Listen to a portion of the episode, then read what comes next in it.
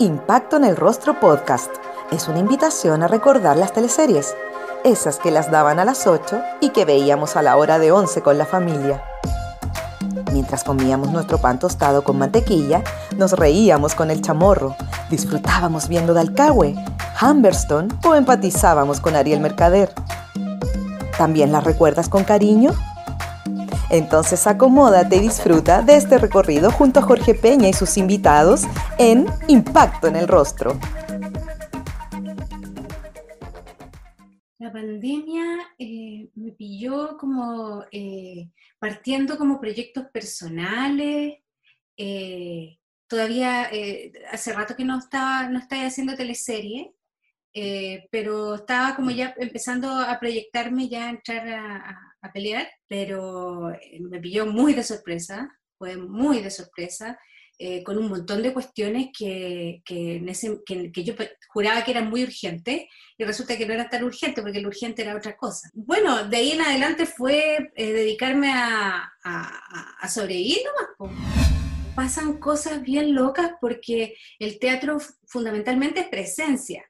El teatro es eh, encontrarse eh, en un lugar específico, a una hora específica, eh, varias personas que están comunicando cosas, porque claro, el actor, el, teatro, el escenario está comunicando algo, pero también el público está comunicando algo. Cuando hay eh, un actor en escena, eh, el actor está o actriz está recibiendo la energía de ese público, está recibiendo eh, respuesta, está recibiendo, pueden ser risas, puede ser incomodidad, puede ser gestos que se escuchan y que hacen que las, las funciones sean todas distintas. ¿Ya? Entonces, claro, esa presencia está anulada en el formato Zoom, o en el formato, no, no, no he visto otra, otro, otro formato, pero eh, eso, eso, está anulado, no, no existe y, y, claro, cuando uno tiene ganas de aplaudir, por ejemplo, que si estás viendo una, una, una obra, tienes ganas de aplaudir, no, no, tienes esa, no vas a tener ese feedback, eh, ni el actor va a tener el feedback del aplauso, de la incomodidad, de la risa, ni, ni el público va, a tener el feedback del actor, o sea, no hay una retroalimentación directa. Eh, sin embargo, me parece muy interesante como un subproducto del teatro. Es como que el teatro no es teatro, pero sí es una lonja del teatro. Es como una parte del teatro. Yo creo que eh, hemos, hemos, durante todo este tiempo, hemos tenido todos muchas, muchas reuniones, hasta gente que se ha terapiado por Zoom, eh, ha, habido telemedicina, pero no es eh, o sea, son, son eh, momentos en que se requiere la presencia, pero, pero como no hay presencia, hay un trozo del objeto. Yo creo que hay un trozo del teatro que, que, ocurre más en, el, más en las obras por streaming que en las obras grabadas. Eh, ya se trans, o sea, toma, toma un matiz audiovisual el teatro, tú me preguntas si es teatro o no, y también me lo he preguntado, ah, me lo he preguntado mucho. Es una gran pregunta y, yo creo que, cuando lo veamos en perspectiva vamos a, vamos a ver de qué se trató y si va a seguir funcionando. Yo creo que es una muy buena plataforma como, como lenguaje. Lo, lo maravilloso que tiene también es que tú puedes ver una obra de teatro en Buenos Aires. Yo he visto teatro de Buenos Aires y estoy ahí, en streaming. Eh, eh, eh, puede, puede, venir gente de, no sé, pues, de lugares en donde no había acceso a, teatro, porque es difícil que haya un teatro en Melipilla, en Chiloé, desde muchas partes de, Chile, de Santiago, y, lo estás viendo en tu casa. Entonces, poder acceder a ver de esta forma tan particular, tan doméstica. estás viendo, el actor siempre se, se transforma, la, gran idea del actor es que tome otro cuerpo, que tome otra voz, que tome otro lugar, entonces al actor, al, ser humano tú lo sacas de contexto y lo pones en un escenario, y en ese escenario eh, e, e, ese cuerpo está descontextualizado y es otro, eh, todos, todos apostamos a que ese es otro, pero resulta que estás dentro de tu casa, o sea, invitas al, público a, tu casa, lo invitas a tu espacio y ya está desacralizado el, el personaje, está intervenido. Es bien, es bien interesante lo que ocurre y, me parece que es bastante humano, a pesar de lo distante y de que no existe la presencia, me parece que es bastante humano, porque el hecho de que yo esté en este momento viéndote, estoy en tu casa, tú estás en la mía, eh, y nos humaniza, nos humaniza a los dos. Larisa Contreras es nuestra invitada en este episodio. La guionista comenzó en televisión gracias a La Fiera, en donde se integró al grupo de libretistas liderado por Víctor Carrasco. En ese momento yo estaba como chica, había corrido poca agua bajo el puente. Yo estaba chica, yo había escrito cuentos, eh, yo eh, estaba haciendo teatro. Eh, las personas que hacemos teatro muchas tenemos conciencia dramática. Yo nunca había escrito una obra de teatro en ese minuto. Y tampoco había escrito, tampoco había escrito escenas, pero sí había escrito cuentos y los cuentos tienen un desarrollo dramático. Eh, no tenía experiencia y en ese momento yo entré como aprendiz a ese equipo. Y bueno, fui aprendiendo sobre la marcha todo lo que se podía, todo lo que se podía traspasar y aprendiendo, y sobre la marcha, sobre la marcha, porque eh, las teleseries se escriben con una velocidad eh, vertiginosa, eh, en donde tenéis que pillar la bala, subirte rápidamente al carro, porque si no, no funcionas. Es todo muy rápido, muy veloz. Entonces, aprender también fue, eso fue una escuela, fue una bonita escuela, fue una bonita teleserie, fue una experiencia súper satisfactoria, súper satisfactoria. Además que eh, la teleserie le fue bien, entonces estar en dentro de una teleserie que está al aire, que le está yendo bien, eh, también es muy bueno. Y es muy bonito descubrir que lo que tú estás haciendo eh, se está llevando a escena y, se está transmitiendo y eso, eso fue muy bonito, me, me, gustó mucho. Yo entré, como te digo, como aprendiz y por los méritos que tenía de ser actriz y, haber escrito cuentos distintos medios. ¿Qué sabías tú antes de las teleseries? Eh, ¿Eras seguidora? ¿Habías seguido alguna? Consumidora de teleseries promedio nomás. No, había visto eh, teleseries durante estar en el colegio. Nunca, nunca fui eh, fanática de las teleseries, no, para nada. No. Mi, mi, ingreso fue por otro lado. Mi entrada a la, a la teleserie fue por otro lado. Por el lado más dramatúrgico, por ese lado. Pero así como fanática de las teleseries, no no. Había seguido teleseries chilenas y en ese momento también había un boom de teleseries brasileñas que era súper estimulante, eh, porque tú decías, esto, esto ya es más que guion de teleserie de culebrón, esto ya es otra cosa. Entonces, eh, en ese sentido, eh, había como, como un... El, el punto estaba tirado bien lejos, el tejo estaba tirado bien lejos. Eh, y eso también era súper bueno porque tú tenías la sensación de que podrías incidir en algo.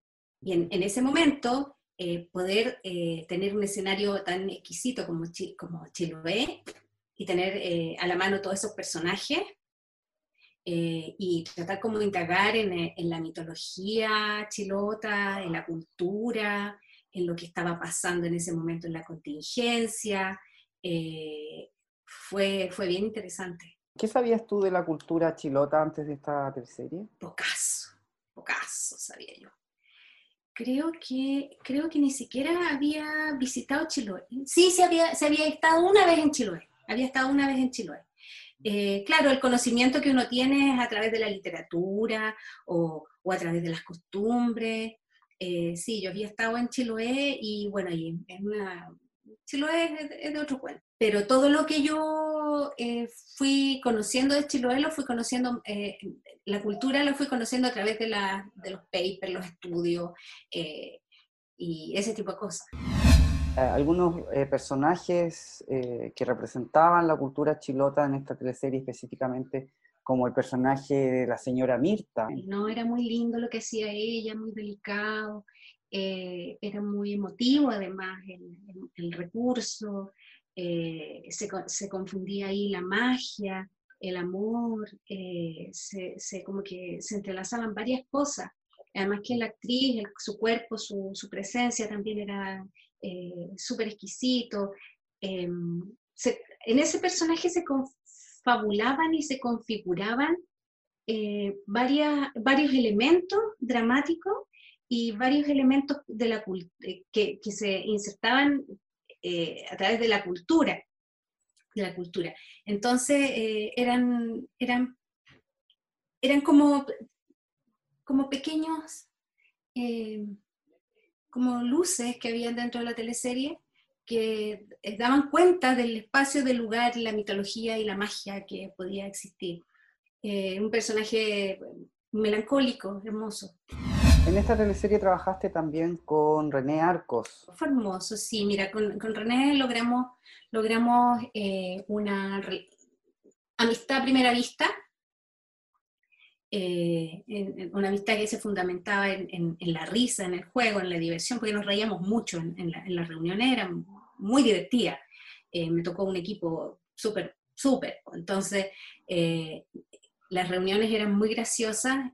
estaba con Alejandro Cabrera, con el Víctor y con René, y yo ahí de pollo, y, eran muy intensas porque son, eran gente como muy despierta y, además que escritores. El René, un escritor, eh, una persona muy, una personalidad muy particular, eh, querendón, divertido, inteligente, pero a, morir y muy eh, culto, muy letrado. Eh, o sea, fue, fue exquisito y, y ahí se, se, configuró una amistad muy grande, que duró muchos años y que tuvo sus reveses. De repente tuvimos unos, unos, encontrones por ahí, pero la amistad siempre fue, fue, muy, fue muy fuerte con René los protagonistas que eran totalmente opuestos, ¿cierto? Fue súper difícil, porque eh, el personaje, ella era un personaje muy complejo, muy difícil de, llevar, porque era una mujer que no le gustaba nada, era una mujer difícil, eh, una, una fierecilla domada. Eh, era bien, fue bien complejo porque además las instrucciones que teníamos de la dirección era, ella no va a estos lugares con gente, ella no le gusta eh, asistir a reuniones, ella no va, no va a ir, van, van, a ir todos los personajes a la fiesta a bailar, ella no, no va a ir, o si va, entra, irrumpe, pero no va, no, eh, fue súper difícil y ella no quiere a este gallo, no quiere, no quiere con él, él sí, pero ella no, y de repente como que quiere, como quiere que, fue súper difícil y fue un ejercicio eh, de, de, guionismo duro. Ustedes siempre tuvieron claro que la decisión final iba a ser en la última escena. Fue una decisión difícil, eh, pero yo creo que fue una decisión que tenía que ver con la lógica del, del, personaje y del tipo de relación que había habido ahí. O sea, nosotros no vimos el, no vimos el beso, eh, final, pero sí nos imaginamos lo que puede haber pasado después. Entonces, porque ahí había chispas, había, había chispas ahí. Entonces, eh, no lo vimos, se nos privó esa oportunidad, pero sí ocurrió en nuestra imaginación, en la, escena que, no, digamos, no se nos privó, no me refiero a que, no, de, que, haya habido una escena escrita, me, refiero en el sentido figurado de que pudo haber ocurrido entre esos dos personajes después. Pero sí, yo creo que ahí es chispa, puro amor y pasión y desgarro y toda la cuestión, porque eran personajes que estaban muy, o sea, ella era una mujer que estaba muy contenida, era una mujer que estaba muy, eh, que tenía trauma, que estaba, eh, que se resguardaba mucho. Entonces, eh, no era una mujer expresiva, no, no mostraba, era muy defendida. A mí se me da bien la comedia. Creo que se me va mejor que el drama. Eh, el, Vicente tenía como un diseño de teleserie en ese momento que era como bien, eh, la, Fiera era una, una, teleserie, era una teleserie, una comedia, sin embargo tenía elementos de drama, entonces, eh, generalmente había un tratamiento para el drama y un tratamiento para la comedia, y estaban divididos los personajes que eran susceptibles de ser divertidos de los personajes que eran dramáticos. Entonces, generalmente uno se divide más o menos para, para qué tiene mejor pluma, eh, si para la comedia o para el drama. Por ejemplo, me acuerdo que René era muy eh, dado al drama y era capaz de sacar unas escenas increíbles de eh, situaciones bastante que uno decía no le voy a poder sacar mucho partido a esto, sin embargo, hay guionistas eh, que sí lo pueden hacer y ahí está la maestría. De ahí depende. Ahí uno, cuando ve escenas buenas, digamos, uno ve la maestría del, del guionista. Sarisa, ¿te puedo preguntar por los personajes a los que le escribías en esta producción? Es que parece, es que esta pregunta es como media, media prohibida en, algunos guionistas. Sí, es prohibida, es prohibida porque sabes que, no, no, no es que sea prohibida, sino que es difícil de contestar porque uno le mete mano a todo. Yo me acuerdo que en algún tiempo, en algún, en algún minuto, yo escribí mucho a los Lisana.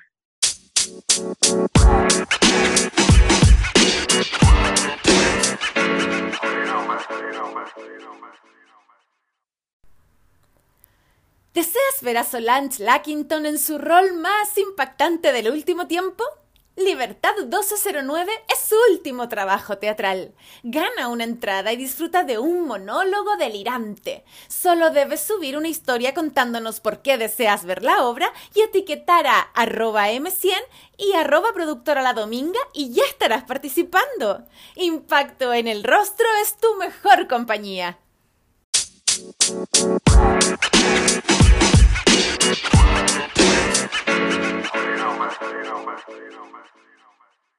Pero de repente pasaba de, esos personajes a, la DJ Katia, pasaba a la Luz, eh, Jiménez, pero uno se pasea y de repente se estaciona en algunos, y claro, yo el recuerdo choro que tengo divertido era los Lizana, que era el, viejo que era muy, muy cagado, eh, con, la señora, que era, era muy graciosa, ella, eh, súper bien encarnado por los, actores.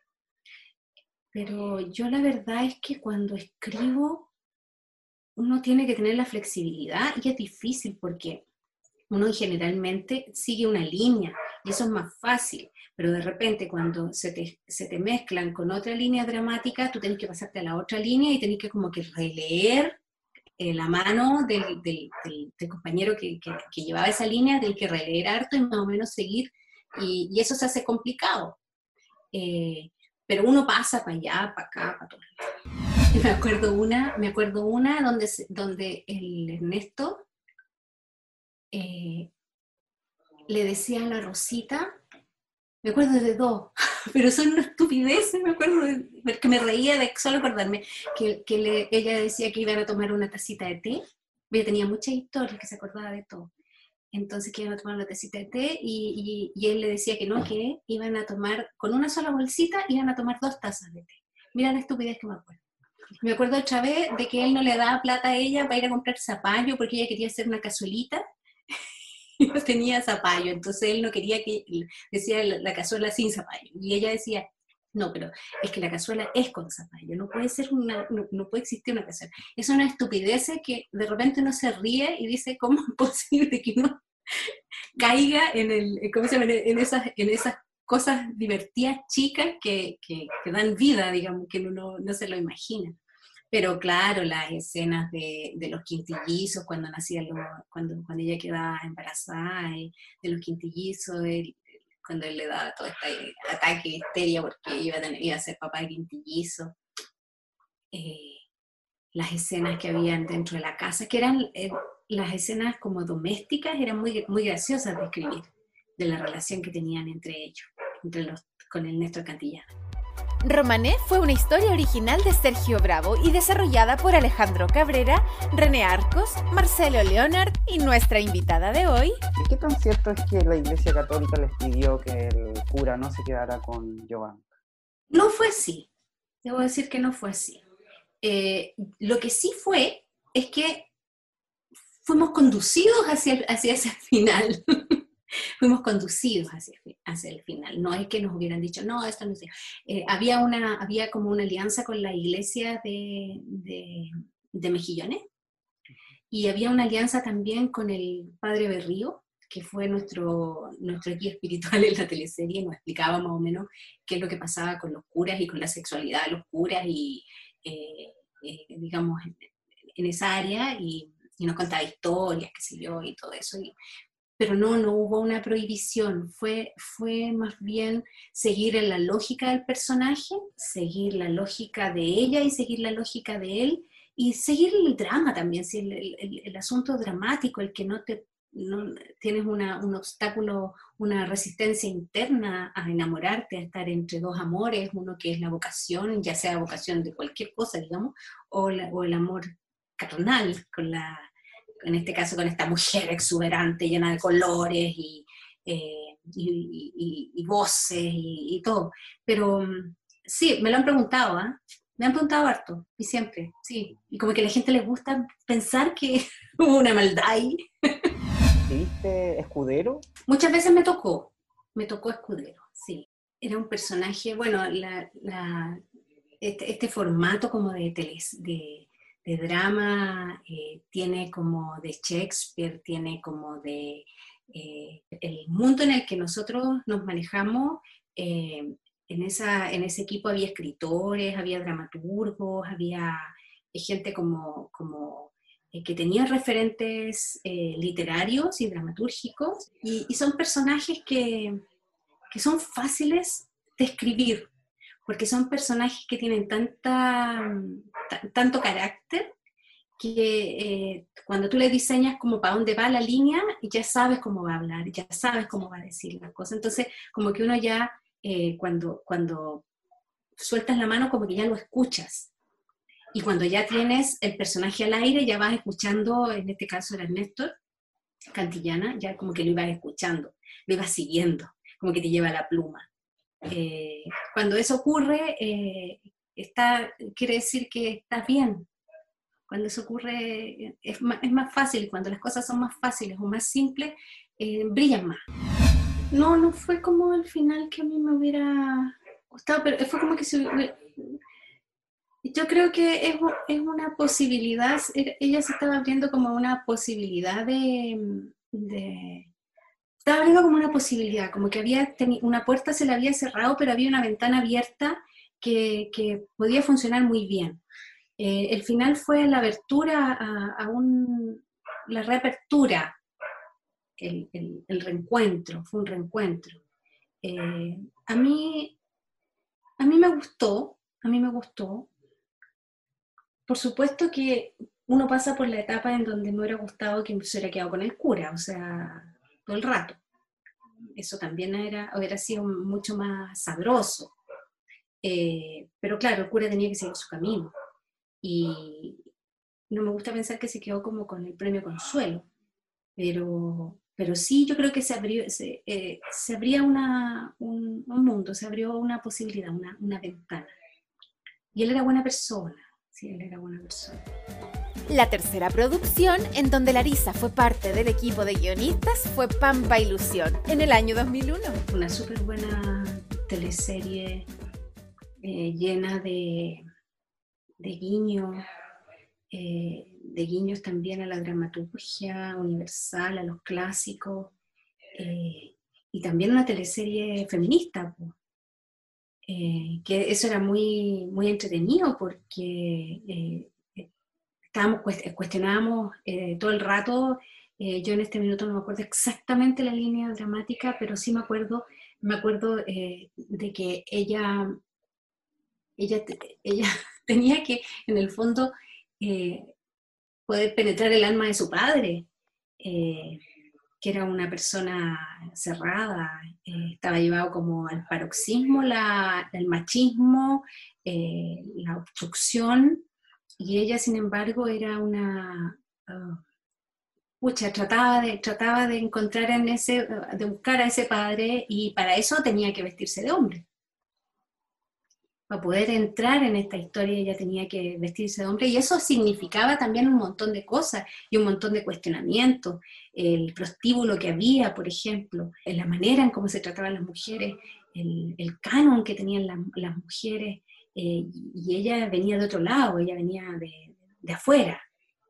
Entonces eh, venía a cuestionar un montón de, de, patrones eh, masculinizados, machistas, patriarcales, que eran súper difíciles, además que en un, en, un espacio, un microclima como, como el de Pampa Ilusión, donde estaban todos encerrados, que era como una especie como de reality de, en, ese, en ese pueblo, digamos, estaba todo comprimido, entonces todo era más a presión. Y, bueno, nos enfrentamos con, nos enfrentamos con eso y a mí esa, esa parte a mí me encantó. ¿Recuerdas si le escribías, por ejemplo, a Blanca Levín, en este rol también feminista? Sí, porque sí me acuerdo de la Blanca, me acuerdo de lo que hacía la Antonia Segers también, que era virtuosilla ella, era una mujer muy virtuosa. Estaba todo tamizado por, esa, por ese espíritu, ¿ah? el, el, espíritu eh, rebelde, el espíritu rebelde, que era el espíritu de la teleserie también, porque era el, era una, ¿cómo se llama?, una célula económica en donde, en donde de explotación. Eh, y había una, eh, el, tema de la rebelión era muy fuerte en la teleserie. La rebelión sexual, la, la rebelión política, eh, se veía la, injusticia y estaba documentado, todo esto estaba muy documentado por, por, historiadores, la, la, forma en que llevamos la historia tenía elementos reales, reales que eran bastante crudos. Te quiero llevar algunos hitos de la teleserie cuando la protagonista le enseña a leer y escribir a las demás mujeres de la oficina salitera. Y en, estas en estas juntas que eran nocturnas, ¿cierto? Además de aprender, eh, era un punto de encuentro donde todas eh, comentaban sus penas o sus alegrías. Era muy bonito porque además era un espacio de alfabetización era un tema, un tema, y era un tema y sigue siendo un tema, de alguna manera, eh, de abrirle los ojos a, la, a, las mujeres, a educarlas, a, llevarlas también a, la, a, esta, a plantearse la rebeldía, eh, plantear la educación como una salida, como una liberación también. Era uno de los, ¿cómo se llama? Uno de, una de las funciones que cumplía ese personaje eh, era abrir los ojos, era poner luz donde estaba oscuro. Entonces fue, fue, muy, sí, era, era muy bonito, eso sí me acuerdo. Ahora que tú me vas, me vas contando, como que me voy acordando, porque lo tengo como muy atrás, pensé que no, que no, que me acordaba mucho menos y la verdad es que me estás abriendo como ventanitas. En algún momento hay un paso de tiempo en la teleserie. Entonces ocupan a estas mujeres que empiezan a aprender, que empiezan a leer de a poco. Claro, ese tipo de cosas son recursos que uno utiliza, literarios, narrativos, eh, y también que, pasan, por lo, pasan por lo humano, pasan por lo humano. Eh, sí, pues, además que el, tema es muy sensible. A don Manuel Clark, había que matarlo, ese caballero. Encarnaba tanta miseria, ¿no? Yo creo que era el destino que le correspondía era, como la catarsis que, tenía uno de, era como el momento de la catarsis, de, poner a las, cosas en su lugar. Eso siempre estuvo así, digamos. Eh, había que esperar nomás el momento oportuno, pero sí, eso estaba, eso estaba así. Luego de escribir la exitosa teleserie de época, Larisa pasa al segundo semestre a escribir Amores de Mercado, cuando ésta ya tenía una cantidad importante de capítulos escritos. Yo entré en Amores de Mercado, yo entré en el capítulo 60. Yo terminé de escribir Pampelusión inmediatamente fui abducida por ese equipo, ese grupo de locos que estaban escribiendo esa teleserie La Quena. Eh, eh, fue abducida y fue mm, una sorpresa pasar de un registro a otro. Y yo entré cuando las papas estaban quemando, o sea, entré en el momento, el momento peak de la, de la teleserie, tuve que, eh, tuve que actualizarme, leer 60 capítulos, eh, verme todos los capítulos, que también es una teleserie que se está escribiendo sobre la marcha muy rápido. Entonces tuve que imbuirme de todo eso en súper poquito tiempo y tuve que partir así muy, muy, muy rápido faltaban manos, lo que pasa es que estaban muy, era muy exigente, ya estaban, eh, no estaban atrasados, pero sí iban muy sobre la marcha. Entonces había que descomprimir un poquito eh, y repartir y, poder producir más rápido. Faltaban manos, sí, eso es verdad. Y al escribir dos teleseries en un año hubo un... No, terrible, te puedes fundir tranquilamente, te puedes fundir todo. Pero sabes que afortunadamente en ese equipo, eh, yo tenía muy buena onda en ese grupo. Entonces, eh, aparte de trabajar y de cansarse mucho, lo pasábamos muy bien. Era muy agradable trabajar y muy divertido. Eh, era una comedia desatada, entonces tenía un drama enorme detrás, pero era una comedia desatada y yo recuerdo que si bien estaba reventada, eso se pudo sobrellevar con lo ágil que estaba la historia, eh, lo bien llevada que estaba la historia, lo bien que le estaba yendo la teleserie. Entonces fue, fue, fue como un envión de energía, de adrenalina. ¿Qué es lo más difícil de estar trabajando en una teleserie tan exitosa como Amores de Mercado? Lo más difícil es estar siempre tratando de no bajar la vara, no bajar la vara.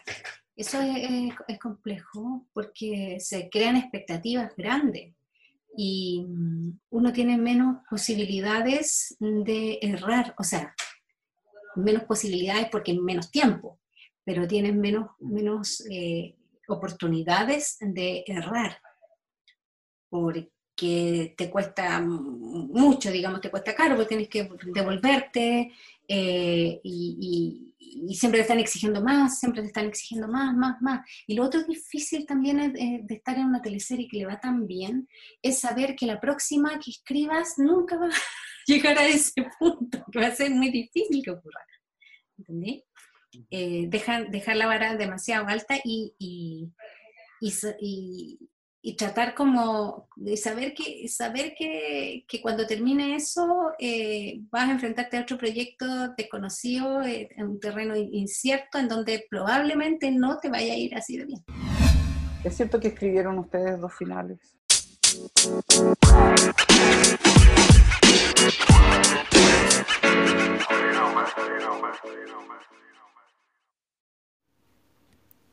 Yasai Vegan Sushi es un negocio familiar que se dedica a la alimentación 100% vegana.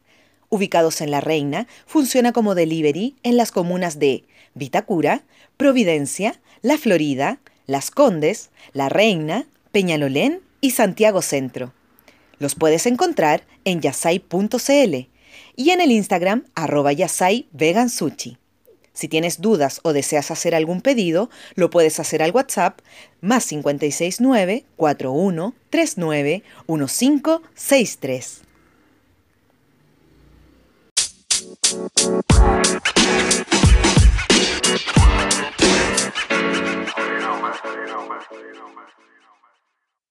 No, mentira, falso, absolutamente falso. Y es falso porque costó tanto escribir ese final en el sentido de que había mucho, muy poco tiempo. Entonces, eh, se barajaron muchas, muchas eh, alternativas, pero de escribir, olvídate, no se podía. O sea, no se podía. Decían que habían grabado dos finales, que habían... que nosotros, o sea, para empezar, nosotros no, estábamos reventados, no podíamos haber escrito dos finales. Lo que sí que se, se, se, se discutió mucho se discutió mucho el final y, las posibilidades, qué sé yo, pero se llegó a, esa, a, ese, a ese tipo de desenlace, pero no hubo tiempo para poder eh, grabar dos finales y dos personajes, ¿no? Estábamos todos muy reventados, sobre todo el actor, el actor principal, Rudolfi, estaba reventado, o sea, de, repente nos decían, por favor, bájenle el número de escenas, porque está, está reventado, y resulta que no se le podía bajar, pues pusieron todo. O sea, alguien tenía que hacer algo ahí. ¿Y en algún momento ustedes se arrepintieron de haber matado a Peyuco? No, no, fue, fue en sus momentos así como... No, no nos arrepentimos nunca.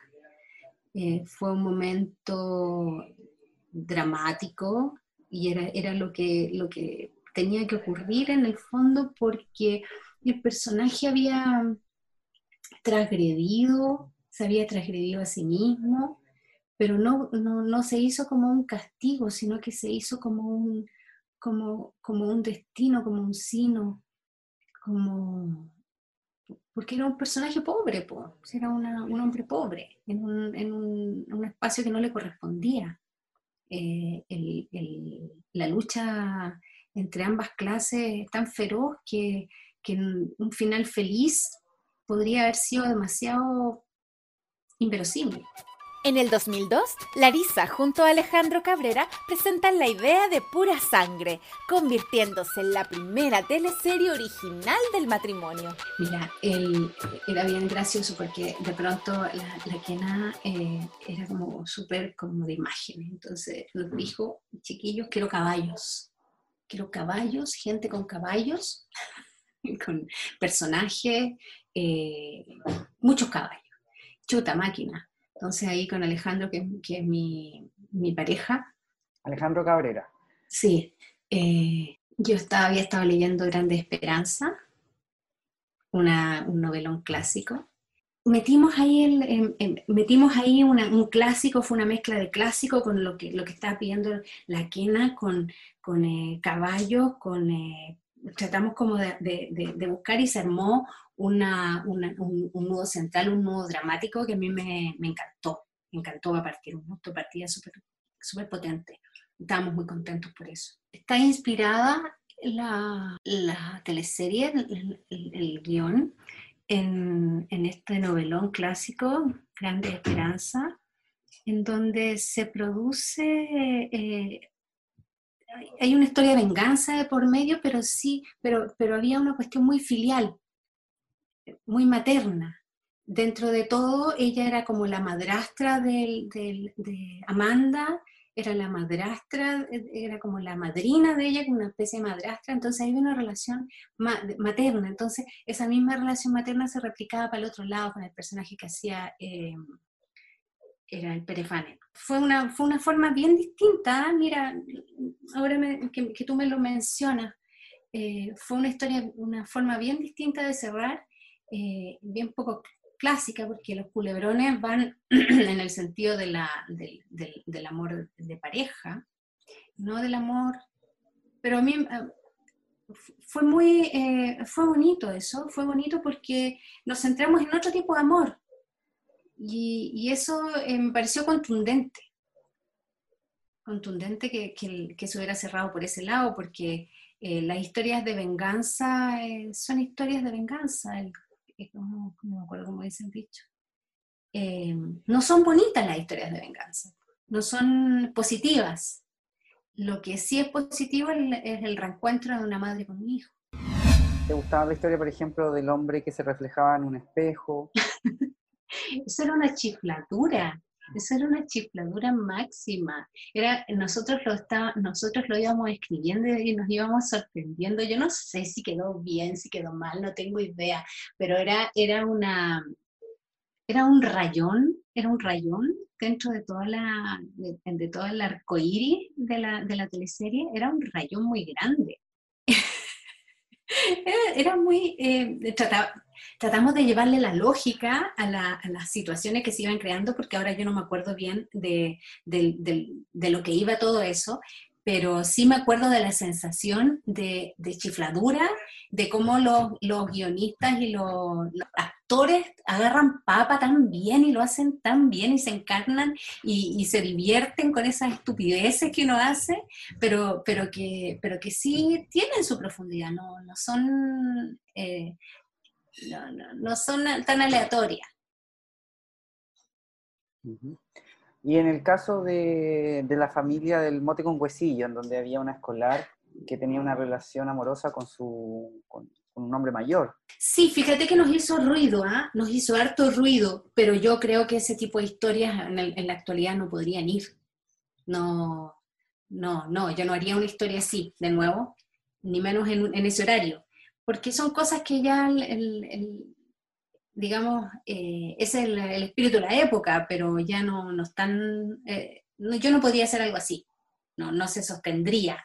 Se llama pedofilia. Una, una historia de amor imposible, una historia de amor imposible, eh, de amor bien perdido, bien desubicado, desorientado, pero nos servía porque era eh, dramático y también estaba, estaba inspirado en una película, y no me acuerdo si, si me acuerdo que era una película, pero no, no te podría decir ahora el nombre. Pero definitivamente, no sé, eh, eh, son cosas que a la luz del tiempo uno se da cuenta que, que no se podrían repetir. O sea, han pasado, ha pasado mucha agua bajo el puente, y se ha hablado mucho de, de que este tipo de relaciones eh, son abusivas. Eh, por, más que uno quiera disfrazarlas, una menor de edad no puede estar con, o sea, ni por chiste, no podemos dar ese mensaje, no podemos dar ese mensaje. Se dio, se quiso, se quiso representar un amor imposible, algo que no estaba bien, eh, tenía, era una historia dramática, tenía mucha tensión, pero no, pero como te digo, no, no podría yo ahora en este momento meterme en un queso así. Como te digo, la venganza nunca es buena, mata al alma y la envenena. Eh, este personaje tenía que vengar, ni siquiera era su historia personal, sino que era una venganza consuetudinaria, tenía que vengar a, su madrina, o sea, la madrina la había criado para en algún momento tenerla lista y mandarla a eh, seducir a, los tres hijos del hombre que la dejó pagando, la dejó en, en, botada en el, en el, altar. Todo esto dentro de un contexto de la locura de la señora, era una señora que estaba muy dañada. Es complejo, fíjate, tener un, tener una, un personaje que se venga, las teleseries de venganza tienen cierta eh, frialdad, tienen cierta frialdad y uno tiene que estarle buscando siempre en la humanidad a estos personajes y darlos vueltas. Eh, sí, es difícil. Un personaje como con antivalores, a pesar de que ella no era una mala persona, ella estaba enviada a esto. Eh, era una, eh, la, habían, la habían utilizado para eso y eso es algo muy triste. Era víctima también de esta otra, de esta otra mujer, víctima de, un, de, de, una, de un abuso también que había ocurrido, que era que este hombre malvado había dejado a la pobre Violeta en el altar. Es complejo escribir algo así. Eh, era la primera vez que hacíamos una, una historia original. Fue bien impresionante porque tú eh, partes, partes eh, eh, trabajando informalmente con tu pareja, porque esto uno pasa a trabajar, cuando uno trabaja con la pareja en este tipo de, de, pega, se mezcla todo, se mezcla la casa, se mezcla la familia, y claro, de repente está ahí como almorzando y, te, y decís, chuta, ¿sabéis qué? Eh, te tinca, acabo de leer este libro, te tinca esto y eh, chuta así, y bueno, y se van mezclando las cosas y, el trabajo en pareja se va mezclando con el, con el, con el, laboral. Eh, y, tenéis que poder llevar las dos cosas juntas, la vida misma y la vida que, que, que es la del trabajo. Eh, fue, fue bonito verlo, fue bonito eh, saber que a partir de una idea, porque las ideas son peligrosas, son muy peligrosas, cuando uno se le ocurre una idea y puede funcionar, eh, puede mover mucho. Y ver cómo una idea tuya, era la primera vez que a mí me pasaba, puede dar lugar a una producción tan grande, con actores tan tan importantes, con, con o sea, con, con, tan buena producción. Eh, fue bien impresionante para mí porque también yo no, no, no la había vivido nunca. Y finalmente uno se da cuenta que, que, esta cuestión se mueve por energía, o sea, uno le pone una energía a las cosas, cuando la energía está bien puesta, eh, las cosas van tomando su propio carril. Vamos al siguiente año, Larisa. Pecadores. Lo que sí me acuerdo es de la sensación de que había otra teleserie dándote guaraca por el otro lado. Y que tú estabas eh, yendo como con una teleserie que estaba, que no era, no era, una, no era una teleserie tradicional. Pecadores no era una teleserie tradicional, era una apuesta, algo, eh, algo bastante particular también, lo que nos había pedido la, la, dirección.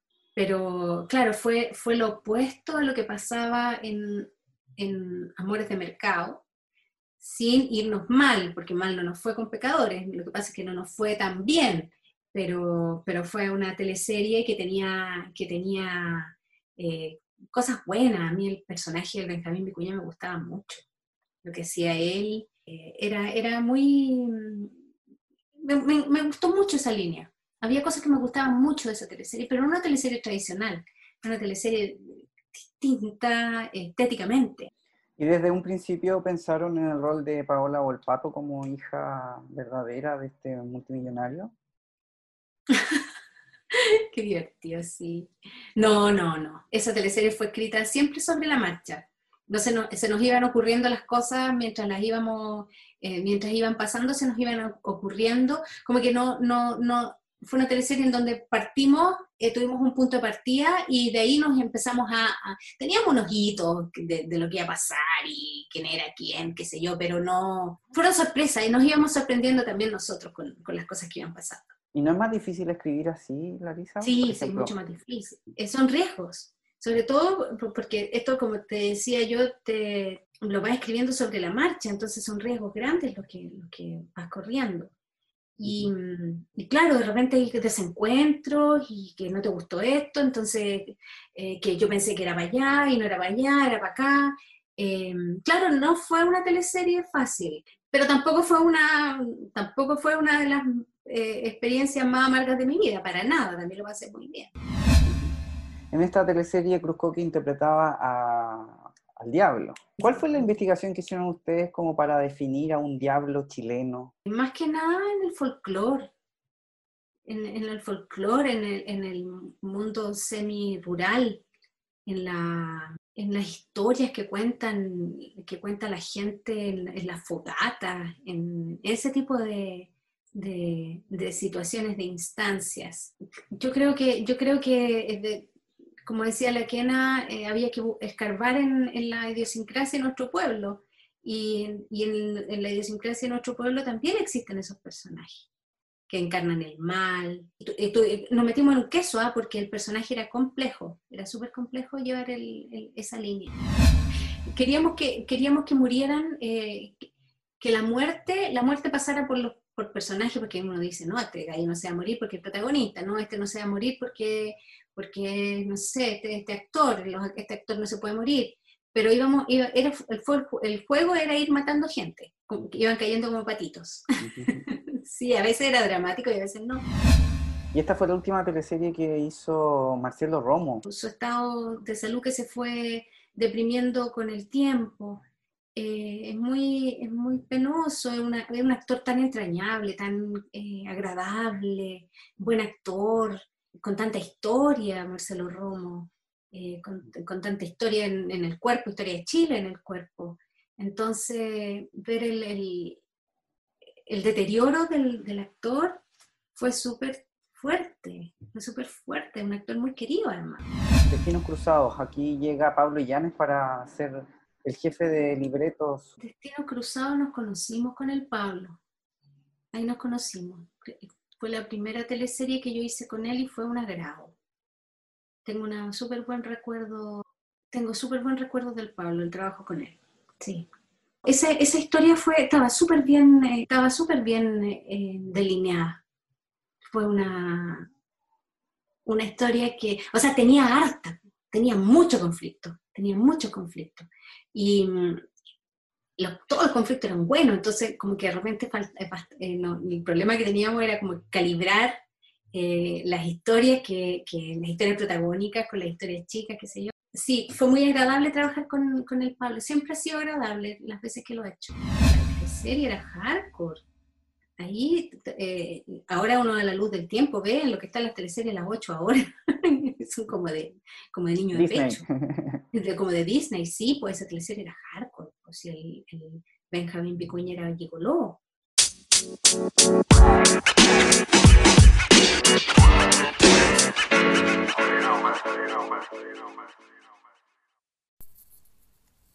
Impacto en el rostro junto a la Dominga Teatro y Matucana 100 te invitan a disfrutar de Cuentos en Casa, en donde destacados actores leerán un cuento y así podremos juntos incentivar la lectura en los más pequeños. Visita matucana100.cl y compra tu entrada bajo la modalidad Paga lo que puedas. Con la compra de un ticket podrás disfrutar de dos cuentos. Te esperamos este sábado y domingo a las 12 y ten una cita con Blanca Levín, Gabriel Cañas, Sigrid Alegría, Francisca Inboden y muchos más. ¡Te esperamos!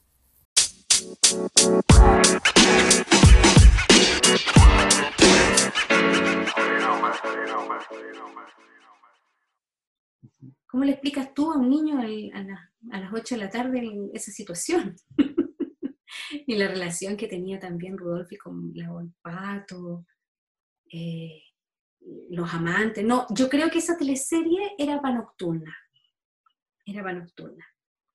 Era súper buena teleserie. ¿Se escribieron dos finales donde Laura no, tampoco? No, no, no, no. Es que, es que a, la, gente le gusta, le gusta pensar en esas cosas, pero no hay tiempo. Es difícil, ¿no? eso es un lujo, es como voy a escoger cuál, cuál es el final que me queda mejor. Vamos a hacer un focus group eh, ¿qué final le gusta más a la gente? Nada, está ahí sobre la marcha, está ahí atrasado, debís capítulo, está, se, nos enfermó la actriz, no puede, qué sé yo, o, cualquier cosa que ocurra humana dentro de un, elenco, no te permite, no te da el ancho para poder, eh, para poder inventar cosas que no, que no van a hacer. Hay que ir a la segura al tiro.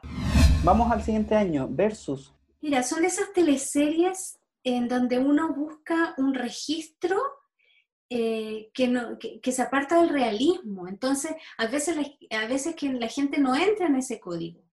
Hay muchas teleseries que, que son así. Entonces, ¿por qué no podría resultar? Eh, son apuestas súper arriesgadas. Y a veces funcionan bien y otras veces no funcionan tan bien. Los actores también eh, desde, su, desde su punto de vista también tienen imaginación y, y también piensan otras, otras que podría haber pasado otra cosa y, el, y, muchas otras. Pero resulta que la, la, dirección y los guionistas tienen que estar alineados en, una, en un camino y, si, y, de eso se trata. Los demás tienen que tratar de acoplarse a eso. Cuando un actor sale, sale opinando sobre un final o sobre algún aspecto de la historia, ¿a ti te molesta? Fíjate que no, escribir teleseries es, algo difícil, es algo complejo. Eh, no es fácil. ¿Cómo se llama? Se cruzan muchos factores en la escritura de una teleserie. Entonces, em, yo creo que uno debe ser fiel a su propia tribu. No digo que esté mal, yo creo que toda la gente puede decir lo que se le cante. O sea, yo también podría hacerlo, pero, pero, pero claro, cuando uno tiene un compromiso con el trabajo, no puedes entenderse de la, de, del equipo.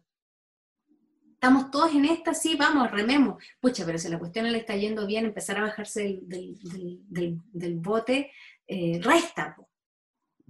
Resta. Te haya gustado o no te haya gustado. Sí, a mí también me ha pasado que me ha, hay teleseries que me han gustado más, teleseries que me han gustado menos, pero yo, pero es mi trabajo y, y es eso, es una labor.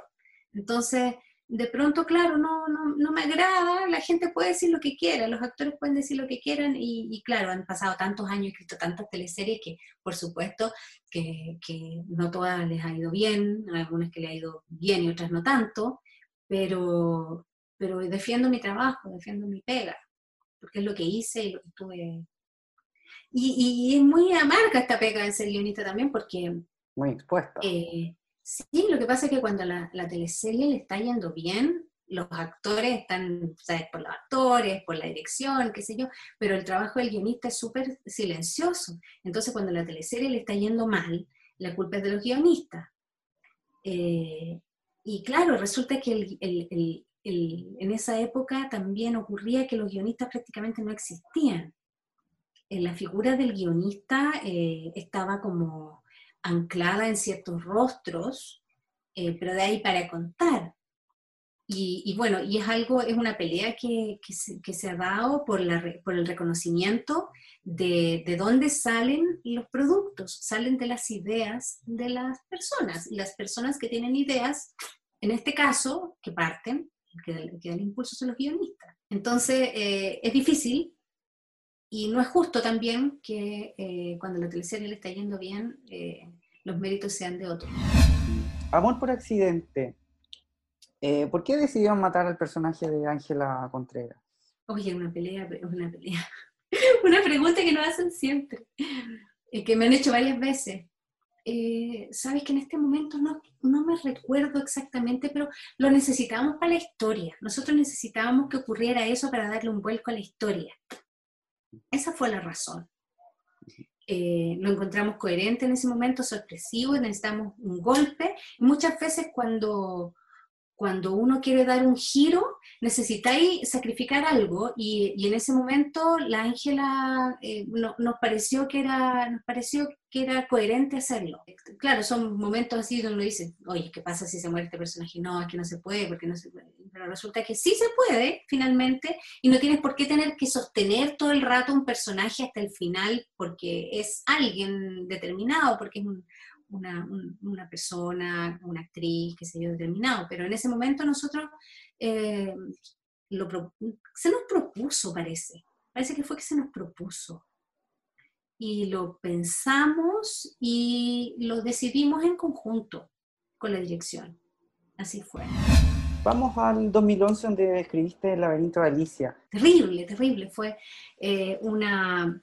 Mira, se, estaba tocando un tema tan eh, sensible, eh, se estaba tocando un tema tan sensible y es, es, divertido porque, o sea, no es divertido, sino que singular, porque empezamos a darnos cuenta mientras escribíamos que de alguna forma todos habíamos pasado por alguna situación de abuso en la infancia.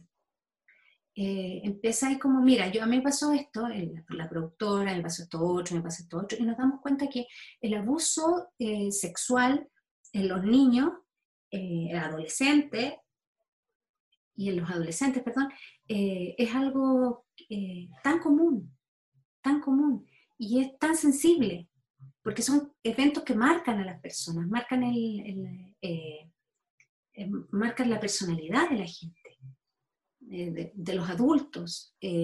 mucha gente tiene este tipo de historias y, son temas tabú, ¿no? no los cuentas mucho.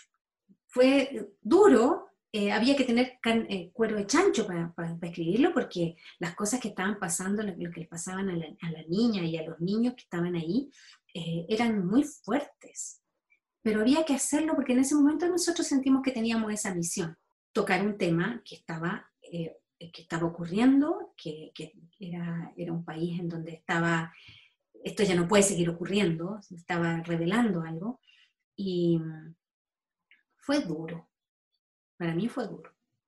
¿Te acuerdas de la escena de Amparo Noyera castrando a Marcelo Alonso? A mí no me tocó escribir esa escena. Fue un momento liberador, fue como la proyección del deseo de justicia de, la forma más salvaje y ciudadana, porque no fue preso ni nada, sino que fue, fue castrado por su propia hermana.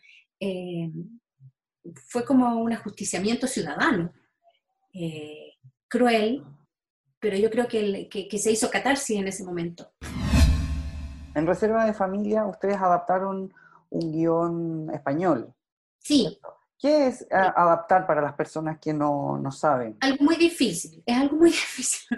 Es, es eh, idealmente significa pasar la historia de un contexto y de una idiosincrasia, pasarla a otra. Por ejemplo, eh, nosotros teníamos que traspasar lo que en España es una viña a lo que es una, una familia con una viña en Chile eso tiene distintos matices, eh, distintos conflictos, qué sé. Eh, sería muy fácil si es que solo fuera eso, pero resulta que en, ese traspaso uno se va dando cuenta de que eh, en la idiosincrasia hay, hay, ¿cómo se llama?, conflictos que son súper distintos. Entonces, de repente tienes que volver tienes que reescribir una, línea completa que ya venía hecha de, en envase, tienes que reescribirla entera y no solo una, porque se empiezan a cruzar con otra y finalmente partes en una adaptación, pero terminas en otra cosa completamente distinta. Eh, y eso fue lo que nos pasó en esa, en esa teleserie y es muy difícil que ocurra eso. Cuando te dicen, no, no te preocupes si es una adaptación, tienes que adaptar, la adaptación nomás es lo que tienes que hacer, es súper fácil. Resulta que termina siendo muy difícil. Esto es una adaptación, esto es una adaptación, no podemos reescribir algo, no, es una idea libre, una adaptación libre, sino que eh, finalmente, eh, o sea, es una adaptación libre, una escritura, es otra escritura. Entonces eh, es más difícil porque además que tienes que re reengarzar después en la historia central. Entonces tienes que hacer coincidir los, caminos que se van, tienes que volver, devolverte y hacer, buscar una forma elegante de, de volverlos a engarzar. Es muy complejo. ¿Y el resultado de esta teleserie en cuanto a historia, te gustó? ¿Cómo quedó? Es que como fue tan, eh, tan eh, difícil el proceso, como que no tengo un recuerdo prístino de, los, de, la, historia. No tengo ese recuerdo prístino. Creo que si se hubiera respetado más el, el origen, podríamos haber llegado a un mejor puerto. Casa de Muñecos, La Nocturna de Mega, fue la última producción en la que Larisa estuvo presente como parte de su equipo de guionistas. En el equipo también estaba la guionista Nona Fernández, Marcelo Leonard y Jimena Carrera. Eh, bueno, fue una historia muy, eh, una historia también que tenía mucho que ver con la liberación, la liberación de, de una generación completa, de varias generaciones. Se está liberando la, la madre, que es una señora ya de edad, eh, y pone en conflicto las realidades y las experiencias de las hijas. Entonces, eh, cada, eh, produce cuestionamiento en todas las cuatro hijas que tenía. Entonces, eso genera, se, generaban los conflictos. pero era, yo me acuerdo de una teleserie sobre la liberación, una teleserie liberadora. Te quiero preguntar por un trabajo en específico, por estas proyecciones que se están realizando en Plaza Dignidad, ¿cierto? Específicamente en el edificio de Telefónica, donde hemos visto palabras súper potentes que toman valor en estos tiempos, como por ejemplo hambre, pueblo. Es, precioso, eh, es precioso, es un trabajo concentrado, son instalaciones eh, que, marcan, o sea, luz sobre un edificio, sobre ese edificio en particular que, representa tantas cosas, eh, es, lo efímero sobre lo, establecido, eh, sobre lo, impuesto, eh, luz en la oscuridad, palabras tan poderosas que significan tanto en estos momentos, dignidad, la verdad es que encuentro que en este, las revueltas eh, sociales eh, se han generado espacios de creatividad tan importantes. está la creatividad, la chispa, estaba, estaba latente, no se había ido, estaba ahí. No estábamos muertos.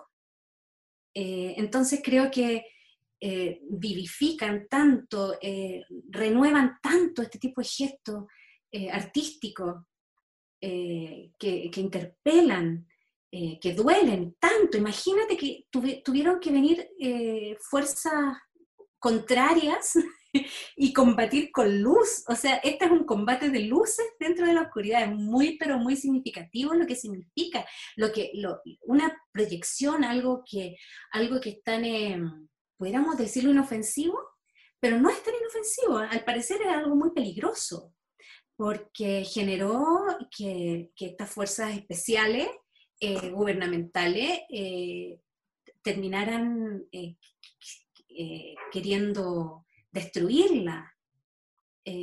las palabras tienen un poder muy grande, así como yo te hablaba de las ideas, las palabras encierran semánticamente tanto, tanto. Eh, una palabra puede ser muy dañina, puede generar mucho movimiento, muchos desplazamientos de energías. Yo ese tipo de, me rindo, o sea, me rindo ante ese, ese tipo de gestos artísticos.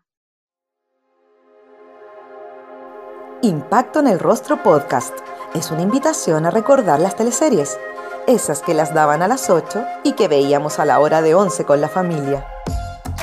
Mientras comíamos nuestro pan tostado con mantequilla, nos reíamos con el chamorro, disfrutábamos viendo Dalcahue, Humberstone o empatizábamos con Ariel Mercader. ¿También las recuerdas con cariño? Entonces acomódate y disfruta de este recorrido junto a Jorge Peña y sus invitados en Impacto en el Rostro.